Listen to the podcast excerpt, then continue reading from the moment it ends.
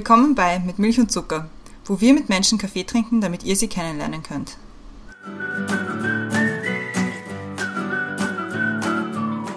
Willkommen zurück bei Eiskaffee und Sonnencreme, dem den Sommerfolgen von Mit Milch und Zucker. Das ist ein ordentlicher Zungenbrecher, das zu sagen. Und du wolltest sagen, Bewutsch Berlin gibst du. Ja, ein bisschen. Wir sind ein bisschen so Summerbreeze und so. Ja. Aber dadurch, dass du mich jetzt gerade unterbrochen hast, Verena, merkt man, wir sind live und in Farbe vor uns. Mhm. In Fleisch und Blut sitzt sie neben mir. Hallo Brenda. Hallo Christiane. Genau, mein Name ist Christiane und neben mir sitzt auch in Fleisch und Blut unsere heutige Gästin und zwar ist es heute die Theresa. Hallo Theresa. Hallo. Nicht nur in Fleisch und Blut, sondern auch in einem wunderschönen Ananashemd. Ja, ich wollte erst eigentlich nicht in Farbe kommen, weil du sagst und in Farbe. weil man das, das geht eigentlich nicht, muss man ein Ananashemd in Simmering ausführen. Ja, also ich bin jetzt sehr in Sommerstimmung. Ja, danke. You're welcome, world. You're welcome, Simmering. wie auch in allen anderen Sommerfolgen wollen wir natürlich auch mit dir besprechen, was hat sich so getan in letzter Zeit. Wir haben gehört, es hat sich so einiges getan. Aber kurz noch einen Blick zurück. Brenda, worüber haben wir das letzte Mal gesprochen? Ja, also ich habe nachgeschaut, wie das Thema das letzte Mal wirklich geheißen hat. Und zwar, wie viel Blut und Honig wird es in Europa geben und wie viel Europa wird es am Balkan geben. Mhm. Und, aber wir haben eigentlich nicht nur über Balkan und Europa gesprochen, wir haben auch über Falken gesprochen und über deinen Englischlehrer und über Schreiben und ganz viele Themen. Und es war damals schon ziemlich cool. Und deswegen haben wir uns gedacht, es wäre spannend zu hören, was seitdem damals passiert ist. Was nämlich auch besonders ist bei der Theresa. Die Theresa war unsere letzte Folge vor Corona. Wirklich? Ja. ja. Es war 8. März, war deine, ist deine Folge, glaube ich, rausgekommen. Und dann ist die Welt untergegangen. Ja. Ja, siehst du? Als hätte ich es wieder gewusst. Schnell noch nach Simmering, solange es geht. Ja. Vor der Apokalypse trifft man sich nochmal schnell in Simmering. Ja, stimmt, ja. Aber bevor wir anfangen, haben wir Summer Questions to go. Und die Christiane hat die erste. Oh, bist du bereit? Naja, es hilft es ja nichts. Also ich meine, auch wenn ich nicht bereit bin. Komplett ja. relevante Frage. Ja. Cool. Dort habe ich meinen schönsten Sommer verbracht. Auf der Insel Park in Kroatien. Sommerurlaub geht nicht ohne? Bücher. Ganz viele Bücher. Der beste Sommerdrink. Ja, zum Trinken oder zum Anschauen? Beides. Weil zum Anschauen würde ich sagen Tequila Sunrise, aber ich irgendwie, das trinke ich nicht mehr, weil weißt eh, irgendwann kommt der Punkt, wo man dann beschließt, nie wieder Tequila zu trinken und anders als mit anderen Getränken macht man es dann tatsächlich nicht mehr. Zum Trinken, ich bin eine Sommerspritzer-Trinkerin eigentlich. Dort möchte ich gerne mal einen Sommerurlaub verbringen. In Schweden irgendwie, so Ferien auf Saltkrokan-artig. Wo muss man unbedingt mal gewesen sein? Mir fallen da jetzt nur Sachen ein, wo es lebensgefährlich ist. Schauen Sie sich auf Google Earth an. Kurdistan im Irak und den Südsudan. Da, es ist nicht so, ohne dahin zu reisen. Also ich empfehle keine touristischen Ausflüge dorthin. Aber das waren wirklich die zwei schönsten Orte, an denen ich jemals war. Das nehme ich mir für den Herbst vor. Ja, dass ich dann mal wieder so, so einen richtigen 40-Stunden-Job mir mal wieder gönne. ich bin gerade ein bisschen in so einer, wie sagt man da, Transformationsphase. Sabbatical? Nein, nein, nein. Okay. Ich mache immer noch genug, aber halt nichts, was man einen Job nennen könnte. es ist eigentlich schon die perfekte Überleitung zu unserer ersten Themenfrage. Und zwar geht es darum, dass wir updaten wollen, die Hörerinnen und Hörer und uns selber, was genau passiert ist in diesem Jahr. Und du hast jetzt schon angedeutet, du bist in einer Transformationsphase. Erzähle uns. Davor noch einen, ja, einen kurzen Exkurs zum Thema Transformation. Ich habe unlängst sehr lange drüber nachgedacht. Es wird immer, das ist ja total eine Propagandageschichte, das mit der Raupe und dem Schmetterling. Weil also ich meine, wer sagt denn, es, es heißt dann immer so, ja, und dann die Raupe und dann verpuppt er sich und wird ein wunderschöner Schmetterling. Und ich finde das so ungut. Ich finde Raupen auch nicht unleibend. Warum müssen sich, also warum heißt es immer Raupe schlecht, Schmetterling gut? Der Schmetterling ist total unpraktisch. Der fliegt im Wind so hin und her. Wenn er nass wird, kann er nicht weiterfliegen. Da hat die Raupe viel mehr Möglichkeiten. Das stimmt. Und ich habe lustigerweise gestern gesehen, wie eine Raupe einen Kokon baut und das ist wahnsinnig beeindruckend. Eben, und der Schmetterling macht das dann nicht mehr. Der ist dann so ein shallow Wesen, das nur mehr herumflattert und sich was einbildet auf seine Flügel. Ja. Also bevor wir weitermachen, muss ein bisschen ein, einwerfen, dass wir ein bisschen Hintergrundkulisse haben, weil nämlich heute Fußball ist, EM, und zwar spielt England gegen Deutschland. Und es ist ein Gast hier. Und der nein, macht so nein, einen es, Lärm. es, sind, es sind mehrere. Es sind ich sehe mehrere. nur einen. Okay. Es sind mehrere. Also wenn man ein bisschen hört, dann kann man noch ein bisschen partizipieren, antizipieren natürlich, wie das ist mit Fußball und so. Und ich habe eine wahnsinnig lustige Unterhaltung vorher mitbekommen, weil der eine Gast hat gefragt, ob es hier auch Bier gibt. Und sie hat gesagt, ja, Zipfer. Und er so, Hauptsache es ist hell. Dann- Draußen, oder was? Ich, hätte jetzt irgendwie fragen, aber ja. ja, ja, also auch in Zimmering fragen, ob es hier Bier gibt, ist auch irgendwie weird, oder? Ja, aber er ist, gegend. er ist ein Deutscher. Achso, Er weiß Ja, ja. gar nicht, wo er ist eigentlich. kann man nichts machen. Ne? Also das wollte ich nur kurz einwerfen, falls man ein bisschen Hintergrundkulisse hört. Dann ist das der Deutsche, der da ist. Ja, aber es war irgendwie lustig, weil wir haben auf Instagram irgendwie geschrieben, vor ein paar Tagen. Ich habe gefordert, eingeladen zu werden, was ich, weil ich was erzählen wollte. Am liebsten. Eigentlich deine Worte waren, wenn euch mal die Gäste ausgehen. Und ich habe gesagt, Eine Woche später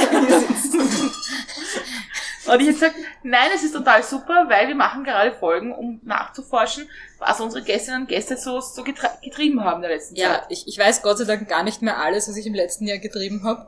Ich bin sehr viel auf meinem Bett gesessen, habe gehäkelt und dabei südkoreanische Dramaserien geschaut. Es hat mein Leben verändert, dazu später mehr. äh, aber ich, aber ich habe vor allem habe ich was total Sinnvolles gemacht und was total Sinnvolles gelernt, zum ersten Mal seit sehr, sehr langer Zeit. Also oft lernt man ja sowas, wo man weiß, okay, das muss ich halt jetzt machen, weil irgendwer will das von mir und so. Und ich habe höchst freiwillig gemacht jetzt einen Lehrgang zum Thema leichter lesen. Das heißt, also das beschäftigt sich, wie übersetze ich komplizierte Sprache in einfache Sprache.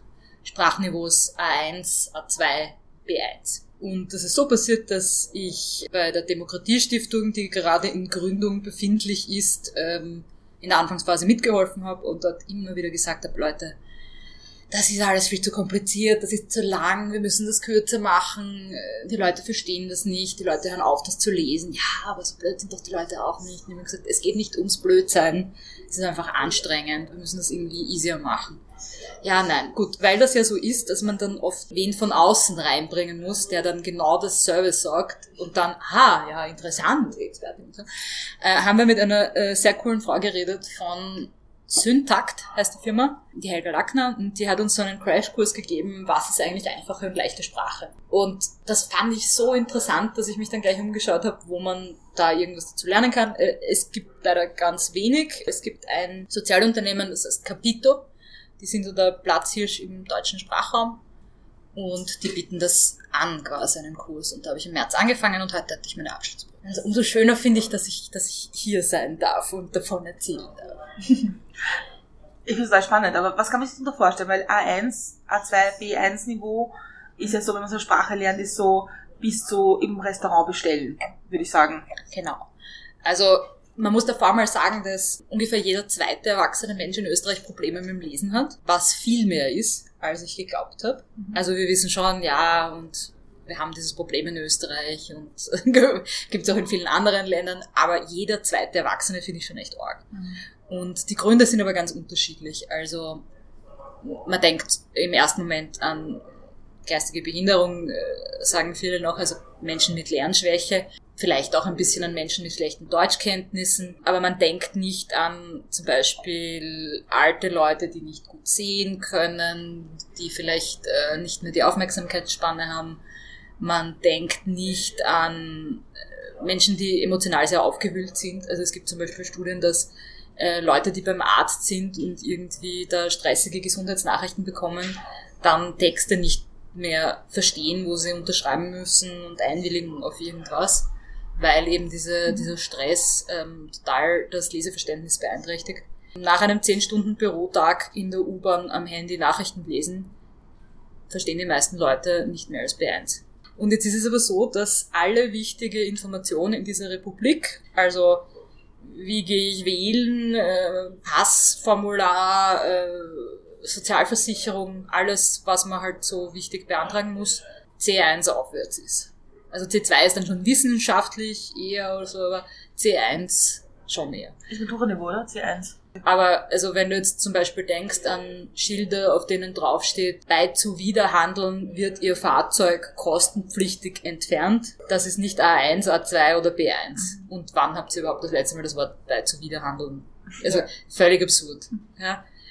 Und wenn man so ein bisschen drauf sensibilisiert ist, sieht man das plötzlich überall. Also dass das eigentlich, also man muss sich das ein bisschen so vorstellen wie, ich weiß nicht, ich denke immer an eine, eine Küchenanrichte, die zu hoch ist für mich und, und so ist das Informationslevel irgendwie für die meisten Menschen. Sie sehen es zwar und sehen einige Gegenst also einige Aspekte, aber halt nicht das ganze Bild. Weil sie Sätze nicht verstehen, weil, weil Sätze auch, also weil immer noch in Österreich auch es diese Kultur gibt, dass je komplizierter man sich ausdrückt, äh, desto gebildeter glaubt man, kommt man hinüber. Ich habe dazu eine Privatmeinung. aber also das, das fasziniert mich, dass das bisher kein größeres Thema ist. Und dann heißt es halt, die Leute gehen immer bei der falschen Tür rein. Die Leute füllen das Formular immer falsch aus. Und wenn Information schlecht formuliert ist, dann ist ja nicht der der Depperte, der sie nicht versteht. Und, und wenn man das so sagt, so bitte, wir müssen das alles einfacher formulieren, erscheint sofort ein Germanist, so, macht und ein Germanist erscheint, wie so Aladdin aus der Wunderlampe. Ich darf das sagen, ich bin selber Germanistin. Und sagt, wir können ja nicht alles so hinunternivellieren und wenn wir die Leute nicht mehr fordern, dann, dann, dann können die ja bald gar keinen geraden Satz mehr sagen und so.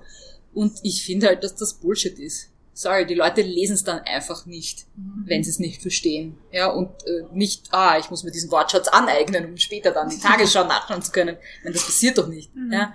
Insofern äh, bin ich weit weg von dieser Snob-Diskussion. Aber war, das nicht, war das nicht auch ein bisschen in der Corona-Krise auch ein bisschen Thema? Weil, weil wir da einfach alle gefordert waren, irgendwie so zu wissen, was wir jetzt gerade dürfen, was nicht und wie und was heißt das ja. eigentlich und was heißt das nicht.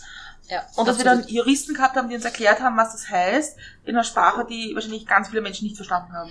Ich finde, in der Corona-Zeit jetzt, äh, die hat halt also sowieso in allen Bereichen viele Probleme aufgezeigt, die eh schon immer da waren.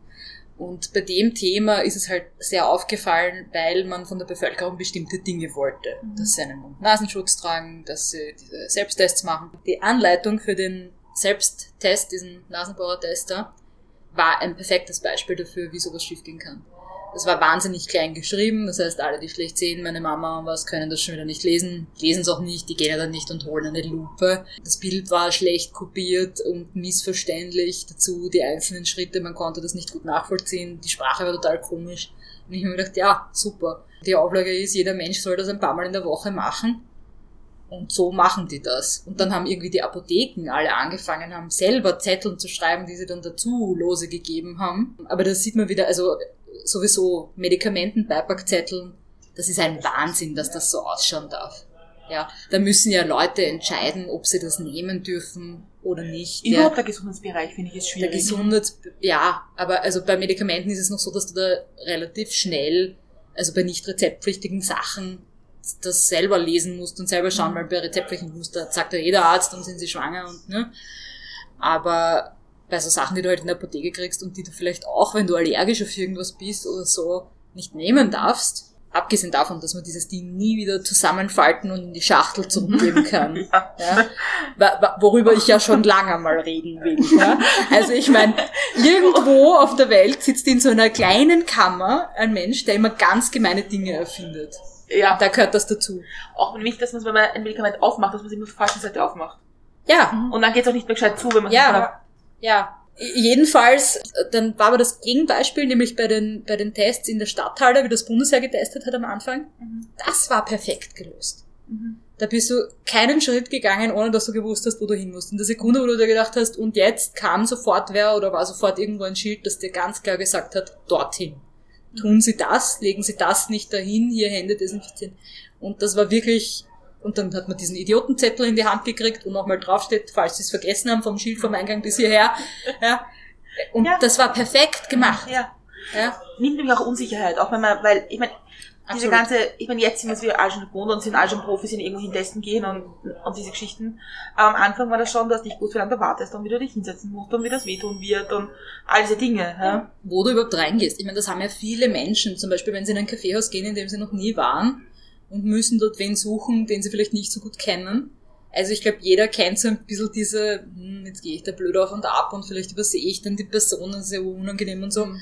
Und das hast du halt natürlich an einem Ort wie der Stadthalle, wenn du dort nicht regelmäßig hingehst, Mhm. weil du gerne auf Konzerte oder irgendwas gehst. Das ist ein Riesengebäude, bei welchem Eingang überhaupt und so. Und allein den Leuten diese Hemmschwelle zu nehmen, finde ich, wurde damals ausgezeichnet gelöst. Ähm, später war das dann, finde ich, ein bisschen verwirrender. Also bis das Bundesheer nicht mehr gemacht hat, muss ich wieder hier mal. Also das Bundesheer hat das natürlich ganz hervorragend gemacht und dann nachher ein, ein, ein steter Abfall.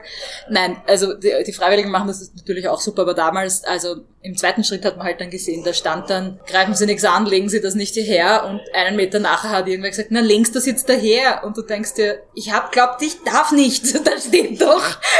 Ja. Ja, also da, da, da kann man dann so ein bisschen Unschärfen hinein. Und sowas passiert halt recht leicht und löst aber mitunter recht große Verwirrung aus. Und gehst du durch die Welt und schaust dir Schilder an und denkst da, hm, ist das gut formuliert? Kann Ja. das. Und, Ich und ich, dachte, ich dachte mir fast so, dass es auch bald Ich- einen Instagram-Account gibt dazu. ich, ja. ja, absolut. Ich, ich bin auch, äh, ich bin ja sowieso, ich schaue, lese sowieso schon immer Schilder, weil ich ja kontrollieren muss, ob alle Beistriche da sind. Es ist, es ist so schwer, ich zu sein, versteht ihr das? ja, total. Aber weißt du, weißt du ich, ich habe ja, ich habe ja ein bisschen ein, ein, ein Thema mit der Theresa, nämlich diese Beistrichgeschichte. Ja? Aber ich habe irgendwann befunden, ich mache es mir leicht, ich ver- versuche Sätze möglichst kurz zu formulieren, Mhm. dass ich gar nicht in die Verlegenheit komme, mir über einen Beistrich Gedanken zu machen. Ich finde, das, Das ist eine absolut legitime Lösung. Mhm. Es gibt nichts Schlimmeres als, wobei Hansi Gasser hat's gelernt. Und ich bin sehr stolz auf ihn, er hat das wirklich gelernt. Aber Hansi Gasser früher hat, ähm, war auch mal in diesem Podcast zu Mhm. Gast, äh, Stadtland Fluss heißt die Folge. Mein Freund Hansi Gasser früher hat sehr, sehr lange parlamentarische Anfragen geschrieben, hat dann, ich, ich glaube, dass es so abgelaufen ist, beim Drüberschauen gemerkt, hm, irgendwie sind da wenig Beisp äh, Beistriche, hat eine Handvoll Beistriche genommen und die einfach so da drüber gestreut. Das, so glaube ich, hat er das gemacht. Verständlich, ich verstehe das total. Mir ist auch lieber, die Leute machen keinen Beistrich, als sie machen einen falschen. Weil das ist überhaupt, eine Woche nicht schlafen. Ja, also ich muss sowieso schon alle Schilder kontrollieren. Das wollte ich sagen. Ja, so ist halt das Leben. Irgendwer muss es machen. Und, und ich schreibe dann auch E-Mails. Ich habe unlängst, ich habe Robert Lugers äh, Website angeschaut, weil ich irgendwas von ihm wissen wollte. Und Robert Luger, äh, früher äh, Team Stronach Abgeordneter, kennt man vielleicht noch, ging dann zur FPÖ Zurück. zurück, ja stimmt, da war schon was Längeres davor, ja, richtig. Zu mir war er immer sehr freundlich. Ich habe dann irgendwie, ich weiß gar nicht mehr, was ich von ihm wollte, irgendwas für die Demokratiestiftung. Und ich sehe, auf seiner Website fehlen ungefähr 22 Beistriche gefühlt. Ähm, Soll ich da jetzt was unternehmen? Aber das ist ja, also das mögen ja auch die Leute nicht, wenn man ihnen eine Mail schreibt, wo drinnen steht, bitte, hier hier fehlen alle Beistriche, darf ich Ihnen bitte hier einen Korb hier lassen? Aber ich habe das dann natürlich trotzdem gemacht und äh, schrieb ihm ein Mail und äh, habe ihm die Beistriche nachgetragen. Und er hat wahnsinnig nett geantwortet, gesagt, danke für die Mühe und also er merkt eine eklatante Beistrichschwäche und also er wird nächstes Mal schauen, dass er drüber lässt, was ich auch absolut vernünftig finde. Es muss ja nicht jeder Beistriche können, aber wenn man weiß, man kann sie nicht, hat man die Verpflichtung, bevor man etwas auf ein Schild schreibt, es wem zu zeigen, der Beistriche kann finde ich. Ich lese jetzt alle Schilder auf, auf Barrierefreiheit, also ob das wirklich jeder versteht. Und ich habe ein ganz lustiges Schild gesehen am Flughafen in Zagreb gestern. Da ging es darum, diesen Platz freihalten für ältere, behinderte, Blinde und so. Und es war auch eine Schwangere drauf. Allerdings, alle Menschen, die sonst auf dieser Tafel abgebildet haben, waren, haben nach rechts geschaut und die Schwangere nach links. Und weil das Gehirn aber so funktioniert, dass es mal annimmt, dass diese Figur schaut auch nach rechts, hat halt ausgeschaut nach, hier dürfen sitzen ältere, blinde Menschen im Rollstuhl und Leute mit einem sehr großen Hintern. Weil halt die Wölbung dann auf Ja. der falschen Seite war Ja. quasi. ne? Wäre die die erste gewesen auf der Tafel und man lernt quasi, okay, das kann so oder so schauen, dann macht das Hirn das nicht. Mhm. Aber ich habe da hingeschaut und habe mir gedacht, was? Warum ist der Sessel irgendwie breit? Und habe das dann fotografiert und mir gedacht, ach ja, es ist wieder mal für meine Sammlung. Und das passiert eigentlich recht oft. Es ist auch viel banalere Sachen. Ich meine, ihr werdet das nicht mehr in der Hand haben, aber wenn ihr so einen Streifenfahrschein früher mal in der Hand gehabt habt und den umgedreht habt, was da hinten drauf steht an äh, Legal Notice, ja, Kein Mensch versteht das. Ja, aber Kein Mensch schaut da drauf, weil Auch im Streifen wahrscheinlich auch keiner gewusst, welche Seite du anfängst. Ja. Also, ich Ja, aber das, das, war, das war wiederum wurscht. Ja, das ist okay. Du konntest auch bei vier anfangen und die anderen drei waren gültig. Ja, das macht jetzt nichts. nur wenn du vier gestempelt hast, waren, waren alle die ersten vier und waren verwendet. Nein. Ja, das glaube ich schon, aber anderes Thema. Anderes Thema. Wir, wir, kommen, wir kommen schon wieder vom Thema ab. Was war nochmal schnell das Thema? Ach ja. Deine Schilder. Meine, ja, die Schilder. Ich, ich, finde, ich finde Schilder super. Ich bin unlängst gesessen im Wartebereich der Ambulanz Döbling und habe dort gesehen, wie, wie schwierig das ist. Also die haben jetzt wegen Corona diesen Eingangsbereich, wo du erst aus dem Schachtel mit den sauberen Bleistiften einen Bleistift nehmen musst und dann das Formular ausfüllen, wo du schreibst, ich habe kein Corona, ich habe keins gehabt, ich weiß nicht, wie eins ausschaut, dann den Stift in das Schachtel mit den schon benutzten Beistri äh, Beis Beistrichen, schon benutzte Beistriche, sehr schöne Schachtel, die werde ich irgendwo aufstellen, äh, in das, in das Schachtel tun musst und dann, und dann willst du diesen Zettel abgeben und der Zivi, der dort sitzt, sagt, nein, dieser Zettel bleibt bei Ihnen. Gut, dann gehst du durch so eine Spirale, musst dich anmelden beim Schalter, willst dort wieder den Zettel abgeben, die sagen wieder, nein, dieser Zettel bleibt bei Ihnen. Keiner erklärt dir, warum du diesen Zettel hast, wann der Zettel nicht mehr bei dir bleibt, ob du den ins Grab mitnehmen musst, wofür der überhaupt gut ist. Dann meldest du dich an, dann musst du so ein Stück zurückgehen, wieder durch diese Absperrbänder und dann und das ist die Herausforderung in den richtigen Wartebereich. Und wenn du da hineingehst, ist gleich vor dir ein Wartebereich, der natürlich wahnsinnig verlockend ist, weil die sagt, setzen Sie sich in den Wartebereich bei der Radiologie und du denkst, ja, Wartebereich, die hätten wir ja gesagt, wenn das irgendwo anders wäre. Tatsächlich ist der Wartebereich für die Radiologie ganz woanders und das erste Schild, auf dem Radiologie steht, ist so weit weg von dieser Stelle, dass du es nicht vom Eingang siehst und im Finstern. Das heißt, dass dieser Zivi den ganzen Tag nichts anderes macht, als zu sagen, nein, nicht da. Sie müssen dort. Da habe ich mir halt gedacht, ja, kann man eh so machen, hm? wenn man zu viel Zivis hat. Und einen, aber man könnte halt auch sagen, weiß ich nicht, äh, man pickt eine gelbe Linie am Boden und sagen, folgen Sie der, es haben eh viele Spitäler so ein Mhm. Farbleitsystem, folgen Sie der gelben Linie in die Radiologie. Oder so. Ja? Und dann heißt es, ja, die Leute warten immer im falschen Wartebereich. Die Ambulanz Döbling hat auch ganz tolle Schilder gemacht, wo sie schon versucht haben, leicht zu formulieren. Und ganz lustig, es gibt da dieselbe Message einmal aktiv formuliert und einmal passiv. Ich hab mir gedacht, ihr habt schon gemerkt, das ist einfach schwierig. Und dann, aber sie haben das andere Schild nicht runtergenommen und so. Aber ich glaube, das Bewusstsein kommt da gerade erst an, eigentlich. Was wäre so dein Tipp im Alltag? Weil wir haben ja alle einen Beruf oder, oder Podcast oder Blogs oder was auch immer wir alle haben, ja. Beruf oder Urlaub. ja aber, oder ein Ananas. aber was, was ist so dein Tipp, wie man, wie man das ein bisschen ins Leben integrieren kann oder wie man selbst der achtsamer sein kann? Ich hasse das Wort achtsam. Ich hasse Achtsamkeitstraining. Ich hasse Achtsamkeitspodcasts und Walks und Leute, die Geld damit verdienen, dass sie Okay. Leuten sagen sollen, sie sollen ein bisschen um sich herum schauen, was so ist. Aber ich weiß schon, was du meinst. Ich finde, dieser Kurs, den ich jetzt gemacht habe, war die ultimative Empathieübung. Und da kommt man ein bisschen ins Nachdenken, warum einem das eigentlich so auffällt, nämlich weil halt Empathie irgendwie auch einfach kein Thema mehr ist. Stell dir vor, wie es dem anderen geht wann hat denn das das letzte Mal wer in eurer Gegenwart gesagt? Oder so. Der hat's ja auch nicht leicht. Und dann kommen halt viele Leute und sagen, ja, und kann das mit der einfachen Sprache nicht die AI machen? Kann das nicht die künstliche Intelligenz lösen? Und so einfach ist es tatsächlich nicht. Also du müsstest dieser AI halt wirklich viel beibringen und es ist jede Zielgruppe anders. Also es ist jetzt was anderes, wenn du schreibst Sicherheitshinweise für Reinigungskräfte in einem Krankenhaus oder ähm, Anweisungen für äh, Menschen mit Behinderungen, die irgendwas ausfüllen müssen.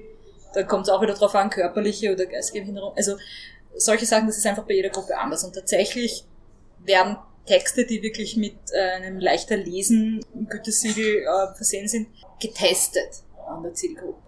Okay. Ja? Also das wird dann durchmoderiert und so. Das ist auch nicht einfach, weil du musst halt eigentlich die Zielgruppe die ganze Zeit daran erinnern, dass nicht sie geprüft werden, sondern dass sie die Prüfer sind. Weil das menschliche Gehirn das halt auch automatisch so macht. Ja? Du kriegst eine Frage gestellt und du willst zeigen, du weißt es eh. Aber das hilft dir nicht, wenn du einen, Test, äh, einen Text geprüft haben willst. Ne? Du musst immer sagen, nein, sie müssen mir sagen, was schlecht ist. Geht das noch besser? Oder soll man das lieber so? Und so. Und das ist sehr spannend. Und ich mache das jetzt schon im Alltag dadurch, dass ich ganz viele Dinge anschaue mit den Augen. Einfach von den Menschen, die rund um mich stehen. Ich denke mir, okay, das Kind ist relativ klein, sieht das überhaupt darauf, kann das schon wissen, was dieses Wort bedeutet. Hat der Mensch das schon einmal gemacht? Ist das für den eh easy? Also es geht halt echt um Vorwissen Vorerfahrung, Sprachniveau und mehrere Faktoren. Und, also, und noch dazu kommt halt immer wieder dazwischen neue wissenschaftliche Ergebnisse, womit du bei der AI von vorn anfangen könntest, dir das beizubringen. Ja. Insofern muss das tatsächlich ein Mensch machen. Was ich auch cool finde, ich hasse ja auch die Digitalisierung, nicht nur Achtsamkeitstrainings, ich hasse auch die Digitalisierung. ich habe jetzt eine, ein, ein neues Spiel, das ich nur jedem empfehlen kann, wenn ich in der Straßenbahn fahre. Also ihr kennt ja das, dass einem pausenlos irgendwas wehtut. Entweder man hat einen Muskelkater oder dann schneidet man sich im Finger und also ganz selten ist es, dass einem nicht zumindest irgendwas Kleines blöd wehtut. Und das ist natürlich auch bei allen anderen Menschen so. Ich habe jetzt irgendwie für mich das Spiel entdeckt, zu beobachten, andere Menschen, um zu sehen, wie könnte es dem gerade gehen. Steht der irgendwie komisch? Hat der viel zum Tragen? Verzieht er das Gesicht? Hat er vielleicht gerade Schmerzen? Ist dem wahnsinnig heiß? Und wenn man da ein bisschen mal drauf schaut, dann sieht man das auf einmal überall. Und hat, so behaupte ich, oder zumindest ist es bei mir so, gleich mehr Mitgefühl und denkt sich, ma, jetzt tut dem das eh schon so weh und jetzt ist es auch noch so Haas. Oder so. Und das ist, glaube ich, eine ganz, ganz wichtige Erfahrung, die ich nur jedem empfehlen kann. Es macht die Welt besser, wenn wir uns wieder mal ein bisschen überlegen, wie es eigentlich anderen Leuten geht. Und meine Vision, ich habe auch eine, ich habe immer auch eine Vision. Mich fragt nur nie, wer nach meinen Visionen, weil ich kein Wir Mann fragen bin. dich. Ja, weil, weil ihr halt leibend seid. Aber ich, ich bin halt, ich bin halt kein CEO von irgendwas, der halt so Visionsmeetings abhält. Ihr wart sicher auch schon in so Visionsmeetings, wo irgendwer ganz lange erzählt, wie man eigentlich Revolutionen in der Welt machen müsste und ich will nicht hören, was nicht geht. Ich will hören, was geht.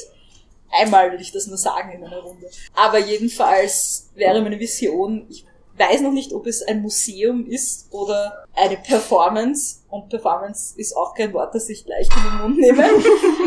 Ah, ja, man muss dazu sagen, ich war lange Landesverteidigungsreferentin, da sind einem gewisse Dinge einfach versagt nachher. Aber ich stelle mir halt vor, du gehst immer durch denselben Raum und musst dort halt irgendwie banale Alltagsaufgaben äh, lösen, aber immer in den Schuhen eines anderen. Also einmal bist du ganz klein, einmal bist du ganz groß, einmal kannst du schlecht sehen, einmal bist du rot-grün blind und du siehst immer dasselbe Setting, aber immer mit anderen Augen. Ich, aber ich versuche das manchmal bei, also ich, ich arbeite mit sehr vielen Menschen zusammen, die Deutsch nicht als Muttersprache haben. Ja. Und da lernt man erst, dass, dass man auch auf andere Acht geben muss, was sie jetzt von der Sprache, auch wenn sie sehr gut Deutsch sprechen, Mhm. dass manche Redewendungen und so versteht man nicht. Ja, Die, oder auch Wörter, die wir österreichisch-deutsch verwenden. Redewendungen, Ironie, Metaphern, Ja. ist wahnsinnig schwer zu verstehen für und ich meine, man kann sich ja das auch selber denken, wenn man schon mal eine Sprache gelernt hat, wie Wollte lang sagen. das braucht, bis man Humor und Metaphern in einer anderen Sprache versteht. Also ja, Und für mich, ich versuche immer, wenn ich jetzt was und die Mitarbeiterin schreibe, was jetzt wichtig ist, so wie Urlaubsregelungen oder solche Sachen, versuche mir zu überlegen, ob ich das in Kroatisch verstehen würde. genau. Weil, Genau, so weil das ist es ein Level, Ja. Oder also ich meine, die meisten, also wenn weniger Leute Kroatisch gelernt haben als Englisch in der Schule oder was und dann mal überlegen, okay, was war denn A1 ganz am Anfang? Hello, how are you? I'm fine. What about you? Also Mhm. das ist irgendwie, so so fangst da an. Ja, und also wenn du maturierst, kannst du dann Hotelzimmer reservieren und ein bisschen was vom Urlaub erzählen und so. Und das ist dann B1, ne? Mhm.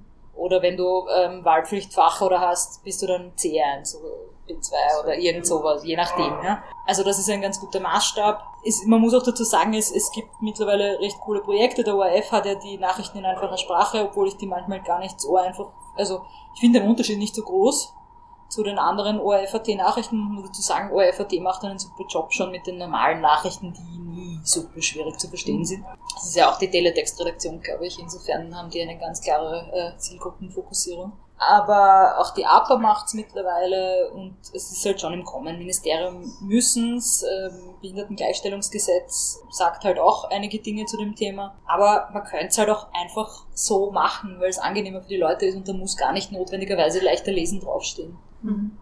Leichte Sprache ist wieder was anderes. Ja. Das ist A1, da darf die Zeile nur halb so lang sein wie normalerweise. äh, Da musst du auch Sachen mit Bindestrich trennen, wo du normalerweise keinen Bindestrich machen würdest, aber wenn die zu lang sind und so, also das, das hat eine andere Logik. Aber so einfache, also das, was einfache Sprache heißt beim ORF, ist halt irgendwo so zwischen A2, B1 oder was würde ich sagen. Das kann man einfach machen auf der Website. Die, die es brauchen, finden es super und die, die es nicht brauchen, für die ist es eine super Zusatzleistung, dass sie jetzt nicht extra überlegen müssen, was die poetische Wendung auf der Seite der Sozialversicherung denn bedeuten mag. Und ja, und Sozialversicherung. Ich habe drei Studienabschlüsse. Ich kriege Briefe von der Sozialversicherung, wo ich kein Wort verstehe. Ich frage mich wirklich, also ich meine, das kann ja, da kann sich ja wirklich nur um Absicht handeln. Und manchmal würde mir schon helfen, wenn da oben drauf steht, sie müssen nichts machen. ja. Das ist nur, damit sie es irgendwo hinlegen und befragen sie vielleicht in fünf Jahren oder geben sie das ihrem Steuerberater oder so irgendwas. Aber also allein diese, gibt es da jetzt einen Handlungsbedarf, muss ich ins Gefängnis, ist manchmal der, der Gedanke, wenn man Briefe von der SVS kriegt. Und ich glaube, das erzeugt viel Angst und Unsicherheit. Und es gibt ganz viele Leute, die keine studierten Kinder haben, die sie fragen können, was das heißt. Und studierte Kinder wissen auch nicht, was das heißt. Und bei der SVS arbeiten ja auch nicht nur Akademiker, die das dann so dichten, sondern da sitzt irgendwer, der sich dann denkt, ja, die Dame muss so und so viel nachzahlen. Dann kommt das in dieses Amtsdeutsch, dann kriege ich diesen Brief und muss dort wieder anrufen und fragen, was das heißt. Also ich meine, ja, stimmt. ich bin eine Freundin der kurzen Wege, wie Friedhelm Frischenschlager immer sagt. Aber ich muss sagen, ich habe jetzt gerade so eine, so eine, so in meinem Umfeld so eine Unterhaltung zum Thema Handysignatur. Ja, ja, ja, ja. Weil in Wahrheit versteht kein Mensch, was das ist Ja. und wie das funktioniert und warum man wohin gehen kann, Völlig für was. Und ein Bekannter von uns wollte diese Handysignatur machen für den grünen Pass, Mhm. der nicht grün ist und das ist alles verwirrend. Und hat, ist gekommen mit einem Zettel von, mit einem, diesem Einmal-Passwort Mhm. von vor drei Jahren. Ja, das Und- natürlich nicht mehr gilt. Genau, weil steht drauf, Ja. es gilt nur zwei Monate oder zwei Wochen oder wie auch lang Ja. immer. Und er hat gesagt, aber warum gilt das nicht? Ich habe es ja noch nie verwendet. Ja, genau. Da kommen wir wieder zu Vorerfahrung. Ja. Ne? Die Vorerfahrung ist, wenn ich was schon mal verwendet habe, ist es ungültig. Wenn ich es noch nicht verwendet habe, geht's noch. Aber also die Handysignatur ist ein ausgezeichnetes Beispiel. Das ist ja eine gute Idee grundsätzlich. Ja? Ich habe eineinhalb Jahre gebraucht, bis ich eine gehabt habe.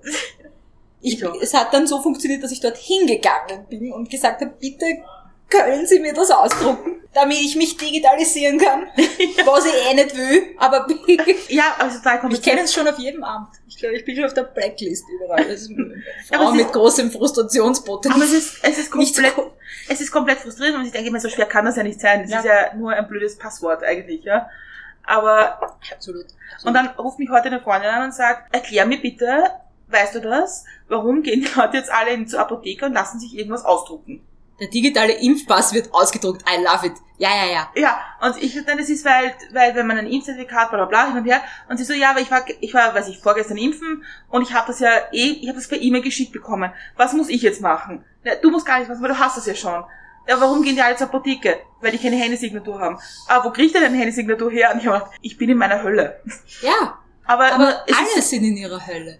Es ist auch die Menschen, die das ausstellen Ja. müssen, sind in der Hölle. Weißt du, was der Unterschied zwischen der Handysignatur und der Bürgerkarte ist? Ich nicht. ich auch nicht. Und da steht dann immer, wollen Sie das mit der Bürgerkarte oder mit Finanz Online oder mit der Handysignatur? Und du denkst, ich weiß nicht. In der Apotheke verhören sie dich, ob du aus dem Elga ausgetreten bist, weil du sonst ist das so kompliziert mit die gratis Selbsttests und schauen dich streng an und du denkst, ich glaube nicht. Es war vor 100 Jahren, ich glaube nicht. Ich kann es jetzt nicht überprüfen. Wie ist er? Gut. Weil da braucht man eine Handysignatur dazu. Ich, ja, jetzt habe ich eine. Und ich übrigens, wenn man dann einmal eine Handysignatur hat, ist das Elga urleibend. Ist und dann kannst du super. einfach deine Befunde dort anschauen und kennen sich voll aus. Ich habe Petitionen unterschreiben können, habe nirgends hingehen müssen. Ja. Toll.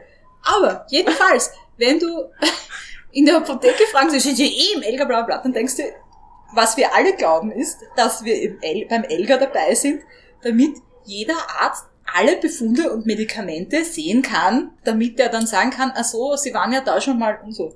Und jetzt wissen wir aber alle, dass es nicht so ist. Ich kriege meine MRT-Bilder auf CD-ROM mit der Post geschickt vom Ambulatorium Döbling, trage die dann in meiner Tasche ins AKH, wo mir die, der Doktor abnimmt, sie in sein System einspielt und mir dann die CD-ROM wieder mit der Post zuschickt. Und da denke ich mir, ich habe glaubt, dass Elga ist dafür, dass wir das nicht mehr machen müssen. Aber ich traue mich gar niemanden fragen, wahrscheinlich. Aber um, um das jetzt nicht ganz so lustig zu machen, das Problem ist schon auch, dieser Bekannte hat das ja eigentlich gemacht, weil er erstens die digitalen Infos haben will, ausgedruckt, aber auch Rechnungen bei der Sozialversicherung zum Einrechnen hat. Ja, ja. Jetzt haben wir diesen, jetzt haben wir diese Handysignatur gemacht und jetzt geht es darum, diese, diese Rechnungen einzureichen. Also ich, ich, das sind drei Zeilen geschrieben und ich habe die, glaube ich, viermal lesen müssen. Ich verstehe, was die von mir wollen. Ich habe zum ersten Mal in meinem Leben Psychotherapie besucht und es gibt fast nichts höherschwelligeres als das. Also was du da, du brauchst vom praktischen Arzt ein, der macht einen Bluttest, dann kriegst du eine Überweisung äh, zur Psychotherapie. Dann musst du einen Psychotherapeuten suchen, hast die Wahl zwischen Privat- und Kassenarzt. Wenn du einen, einen Kassentherapeuten willst, wartest du mindestens vier Monate. Da gibt's dich vielleicht schon nicht mehr, je nachdem, was du hast. Ja? Wenn du das irgendwie privat machst, zahlt die Krankenkasse was dazu. Je nach Krankenkasse ist das mehr oder weniger. Du musst aber das vorher einreichen bei der Krankenkasse, ob du überhaupt darfst, obwohl dir der Arzt die Überweisung geschrieben hat. Dann sind die ersten zehn Stunden darfst du sowieso ohne Überweisung machen. Ab dann musst du angeblich ein Formular ausfüllen, nachdem fragt dich nie wieder irgendwer. Wenn du irgendwann dann merkst, okay, hm, da habe ich irgendwas nicht zurückgekriegt, schreibst du dann an die Sozialversicherung ein Mail. Die drucken das aus und schicken dir das mit der Post zurück. Und da steht dann drinnen, wurde nicht bewilligt, sie haben uns das vorher nicht gesagt. Und dann denkst, ja, aber ich habe es wirklich probiert. Und mhm da denke ich mir jetzt, und that's me, ja. Also ich meine, ich, ich bin ja eh eifrig auf den Beamtenwegen, also das äh, habe ich sonst nichts zu tun. Mich amüsiert das auch irgendwie ein bisschen, aber dann denke ich mir, ja gut, aber wie macht das jemand, der sehr alt ist? Wie macht das jemand, der nicht gut sieht, der nicht gut Deutsch kann? Das ist völlig absurd. Mhm. Warum ist das nicht einfacher? Und dann wundern sich alle, dass die Leute durchdrehen. Also das müsst, du müsstest drüber fliegen über Psychotherapie. Mhm. Dann hätten wir weniger Frauenmorde und diesen ganzen Wahnsinn. Ja? Aber ich finde das alles so schön, weil ich habe jetzt die ganze die Quote vor mir liegen, die wir das letzte Mal bei dir ausgenommen haben, um ähm, deine Folge zu vermarkten. Und zwar hast du da gesagt, die guten Menschen müssen es sich antun. Wenn man das Gefühl hat, man ist in einem Schlangennest, dann muss man alles dafür tun, dass dort eine Schlange weniger sitzt. Und ich finde, das ist so passend. Ich finde, da schließt sich der Kreis so schön mhm. zu dem, was die du jetzt Schlange war. Ja, genau, die Schlange. Uh. Wow. Deswegen mag ich dich so gerne. Du redest in so schöne Bilder. Aber was ist deine Message an die, an die Welt, an die World? An die World. Meine Message an die World. Äh, also, wo sehen wir im Herbst Theresa Reiter wo sie Leuten erklärt, dass sie einfach besser reden sollen, Sachen besser erklären sollen. Überall. Ab jetzt. Ab jetzt in allen Kinos. Ich, ich habe schon äh, eine eine E-Mail geschrieben an die an den wie heißt das, die Innung der Immobilienmakler in Österreich. Weil es gibt irgendeine neue EU-Richtlinie, nach der die auf ihre Website schreiben müssen, sie müssen hier ankreuzen das und dann kommt ein riesenlanger Text der sehr bedrohlich klingt und der klingt, als würdest du mit deinem Einwilligen den beauftragen, dir eine Wohnung zu suchen, das würde so viel kosten und so. Viele Menschen klicken das nicht an, würde ich behaupten. Ich war mir auch nicht sicher.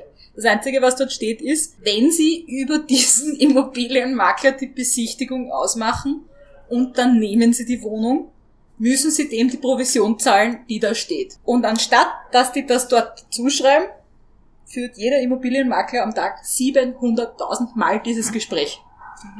Und sagt immer, nein, nein, und da müssen sie, und die Leute sind verunsichert und sie sind völlig mit Recht verunsichert. Man hat das Gefühl, man wird da irgendwie in was hineingetrickt. Und deswegen habe ich denen geschrieben, Entschuldigung, ich äh, will gar nichts, dürfte ich ihnen helfen?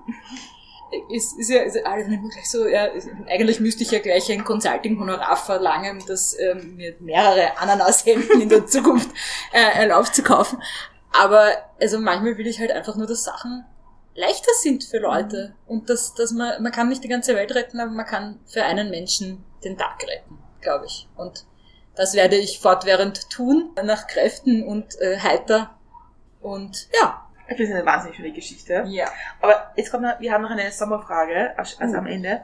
Und ich finde die bei dir besonders spannend, weil ich glaube, das wird ein extra Thema. Und zwar, Sommer heißt auch langsamer machen. Was hast, du, was hast du für Tipps, was man unbedingt lesen, sehen oder hören sollte diesen Sommer? Wo soll ich anfangen? Wenn wir ähm, ganz gemein sagen, wenn wir sagen jeweils eins, aber das machen wir nicht. Also was man absolut lesen soll, ist im Mare Verlag gibt es ein Buch, das heißt Der Schiffskoch.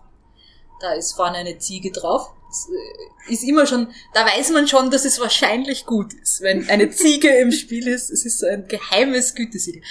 Das ist eine, eine großartige Geschichte über Männer auf See und der Koch nimmt ein, ein Zicklein mit, eigentlich um es dann später in Eintopf zu verwandeln, also lebenden Proviant quasi. Und es passieren dann auf See halt Dinge. Und es ist kein langes Buch und es ist äh, wahnsinnig schön und man hat äh, das Gefühl, man steht im Nebel. Äh, Im selben Verlag ist vor ein paar Jahren rausgekommen ein Buch, das heißt Green Harbor, ist der deutsche Titel, obwohl er nicht deutsch ist und auf Englisch ist er viel schöner und heißt When Captain Flint was still a good man. Das kann ich auch nur empfehlen, überhaupt äh, lesen und kaufen Sie alles aus dem Mare Verlag. Mehr ist immer gut. Mehr, mehr. ich nehme dir ab, was man unbedingt hören sollte. Was man unbedingt hören Nehme ich dir ab. Ja. Nämlich äh, Therese Reiter herself im Pod, in einem Podcast. Ach, um Gottes Willen, mein, mein Militärpodcast. Ja, den sollte man unbedingt hören, finde ich. Ja. Bevor du es vergisst zu sagen, Ja, ich bin ja so schlecht mit Eigenwerbung. Ja, also tatsächlich mit meinem Kollegen Jeroen Dober aus den Niederlanden habe ich einen Podcast für die Friedrich-Naumann-Stiftung für die Freiheit. Wenn wir dazu sagen, das war so schön, für die Freiheit. Da geht es um europäische Verteidigungs- und Sicherheitspolitik. Es ist kein Podcast für Experten. Er ist auch nicht ganz leicht, aber es ist so ein Mittelding. Ich glaube, wenn man sich ein bisschen interessiert, versteht man schon recht viel. Und vorwiegend beschäftigen wir uns da damit, wie unterschiedliche europäische Mitgliedstaaten der Union Bedrohung wahrnehmen. Also was für die die größte Bedrohung ist. Beispiel, alle, die eine Grenze mit Russland haben, sagen Russland, Frankreich, Terrorismus, Österreich, Migration und so weiter und so fort. Und haben da immer andere Gäste. Unsere, unser nächster Gast ist eine ganz extrem coole Frau, äh, nämlich eine internationale Rechtsexpertin von der Universität Wien, die Isabella Brunner. Und die kennt sich sehr gut mit ähm, Cyberwar aus und warum man es nicht Cyberwar nennen sollte. Entschuldige, Isabella. ähm, und das Gespräch war ausgezeichnet und die redet so strukturiert und das einmal denkst du dir nicht, bitte, was? Also die ist einfach, ich bin ein großer Fan von der Kollegin Brunner und ähm, wir haben eine Doppelfolge deswegen mit ihr gemacht und das sollte nächste Woche online kommen. Spotify, Apple Podcasts, everywhere. Das kann man Ja. hören. wir den Show Notes Ja. auf dem Blog. Was muss man sehen? Ich habe ich hab was gesehen äh, über. Ich habe einen tollen Film gesehen auf Englisch mit kroatischen Untertiteln im Hotel letzte Woche. Ich habe aber jetzt irgendwie vergessen, wer heißt. Da geht es irgendwie um Woodstock, The Place. Okay. Und irgendeine alte Hippie-Großmutter. Wie heißt das? Ich weiß nicht, wie viel, also es ist nicht ganz so neu. Love in Woodstock oder so irgendwas. Ja, irgendwie ja, so. Wo die, wo die Tochter dann mit den Kindern kommt. Genau, die lässt ja. sich irgendwie scheiden und kommt mit den Kindern nach Woodstock und die Kinder kriegen dann dort von der Großmutter die Erleuchtung. Und die redet auch ganz viel über Transformation, was mich wieder zu den Schmetterling und der Raupe bringt, von denen ich am Anfang geredet habe. Die sagt, immer wenn es ein bisschen unangenehm wird und zwickt im Leben, ähm, dann ist das ein Zeichen, dass man kurz vor einer Transformation steht. Und ich, ich finde, das ist ein hervorragender Gedanke, weil dann erträgt man das einfach gleich viel leichter alles. Transformation ist was extrem Positives, finde ich. Also es gibt natürlich auch negative Transformationen, aber dabei denkt man, also ich finde, wenn man Transformation hört, denkt man an Zukunft, an was Gutes, an Weiterentwicklung. Ja. Also das, das kann ich nur empfehlen. Und wie ich irgendwie, habe ich das vorher schon gesagt, südkoreanische Serien. Achtung, es ist ein very deep rabbit hole. Und ich, mich hat das so gerettet über den zweiten, dritten und vierten Lockdown, keine Ahnung, ich rechne nur noch in Lockdowns. Es ist so cool, weil du weißt nicht in den ersten zehn Minuten, wer mit wem schmusen will. Wie das bei Hollywood-Filmen so der Fall ist. Ja. Es ist eine, eine Gesellschaft, wo äh, ganz viel Komplimente und vielen Dank und da wird erstmal ganz viel höflich gesein. Und man weiß lang nicht, wer da eigentlich von wem was will oft. Und das ist irrsinnig schön. Es hat fast irgendwie so einen Arthouse-Touch, obwohl das eigentlich irgendwie so ein bisschen Telenovelas sind. Meistens ist eine Love Story im Vordergrund und ein ernstes Nebenthema. Und das ist dann entweder sexuelle Belästigung am Arbeitsplatz oder also ein ganz, ganz, eine ganz, ganz schöne Serie dreht sich um eine Köchin, die in einem Hospiz anfängt zu kochen und dann dort allen ihre Lieblingsessen macht. Und da geht's halt um Sterben in Würde und Leben genießen bis zum letzten Moment. Und, das ist ein bisschen wie eine Kochsendung auch. Du siehst ja dazwischen immer den geilen Fisch machen, da kommt auch viel mehr drin vor und so. Und sie ist irgendwie in den Oberarzt verliebt, das ist auch bisschen kompliziert. Aber dann kommt irgendwie so der Punkt, wo irgendwer sagt, ja, und das ist ein Sterbehaus und irgendwer anderer sagt dann drauf, nein. Das ist hier ein Haus, in dem die Menschen leben. Die verbringen hier ihr Leben. Das sind ganz viele coole Themen, wo ich mir auch denke, ja, super. Ja, in einem ist eine Frau, äh, Stuntfrau, ja, und will das nicht aufgeben. Und das ist einfach ihr größter Traum, dass sie aus einem rasenden Auto durch die Windschutzscheibe fliegen darf in einem Film. Und der reiche Boyfriend, den sie sich dann irgendwie, der ihr zuläuft, versteht das überhaupt. Und es, es ist oft so, und der Humor ist ganz anders. Und ich habe wahnsinnig viel über dieses Land gelernt. Ich wusste nichts über Südkorea, eigentlich muss ich sagen. Nach einer Weile, also man muss das halt mit Untertiteln schauen. Und nach einer Weile aber muss man gar nicht mehr alle Untertitel gelesen haben, um zu wissen, was passiert. Also die arbeiten so geschickt mit wiederkehrenden Soundmotiven und Klang und so, dass man oft dann, auch wenn man irgendwie nicht weiß, was sie gerade reden, weiß, was sie reden. gibt auch eine sehr tolle über übers Militär. Eine äh, Südkorea es gibt eine eigene Sparte, die heißt südkoreanische Romcoms über Essen oder so. Das heißt dann Walk of Love und so. Und eine gibt's übers Militär. Das heißt äh, Descendants of the Sun. Ein sehr hotter Kommandant. Und da geht's auch viel ums Leben. Und ich habe schon wieder viel zu viel geredet, aber tun Sie das. Perfekt, ja. Also ich finde, wann ist die Zeit besser als im Sommer, sich südkoreanische Romcoms anzuschauen? Ja, ja na wenn's Hass ist, ne? So, Ja, ja. Statt einen Nachmittagsschlaf. Ja. Mein, mein Leben momentan. Ein sieben Jahre Workaholic. All of a sudden kann ich einfach um zwei denken, "Hm, jetzt gehe ich mal ins Gänsehaus für eine Stunde schlafen. also, die Leute machen sich ernsthaft schon Sorgen um mich. Weil ich irgendwie von Highspeed auf... Ich finde das super. Ich finde das Ja. total toll. Ja, ich finde es auch zum ersten Mal toll. Normalerweise stresst mich das immer ur. aber Jetzt bin ich, ich lese total viel. Ich lese in der Woche drei Bücher aktuell. Und ganz oft lasse ich mein Handy einfach daheim, weil ich Digitalisierung hasse.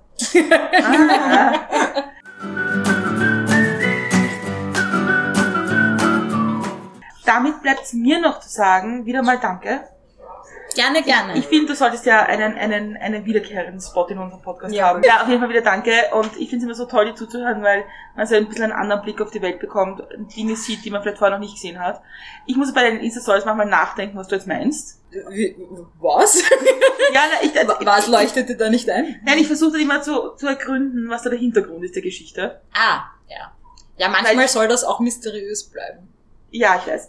Wir haben all diese Facebook-Erinnerungen, wie wir mysteriös sein wollten vor zwölf Jahren auf Facebook. Na, Ernst Molden sagt, er schreibt so Lieder, dass er auf der Prater Hauptallee spazieren geht und Wortfetzen von ihm entgegenkommenden Menschen aufnimmt und diese Wortfetzen sind dann oft der Beginn eines Liedes. Und so musst du meinen Instagram-Account sehen. Ja. Aber auf jeden Fall finde ich immer total bereichert, mit dir zu reden, weil man einfach viel Einblicke bekommt. Und das, finde ich, sollte man viel öfters machen. Wer deine originale Folge hören will und, und alle anderen unserer Folgen, die mittlerweile ca. 150 sind, findet die auf www.mitmilchundzucker.at.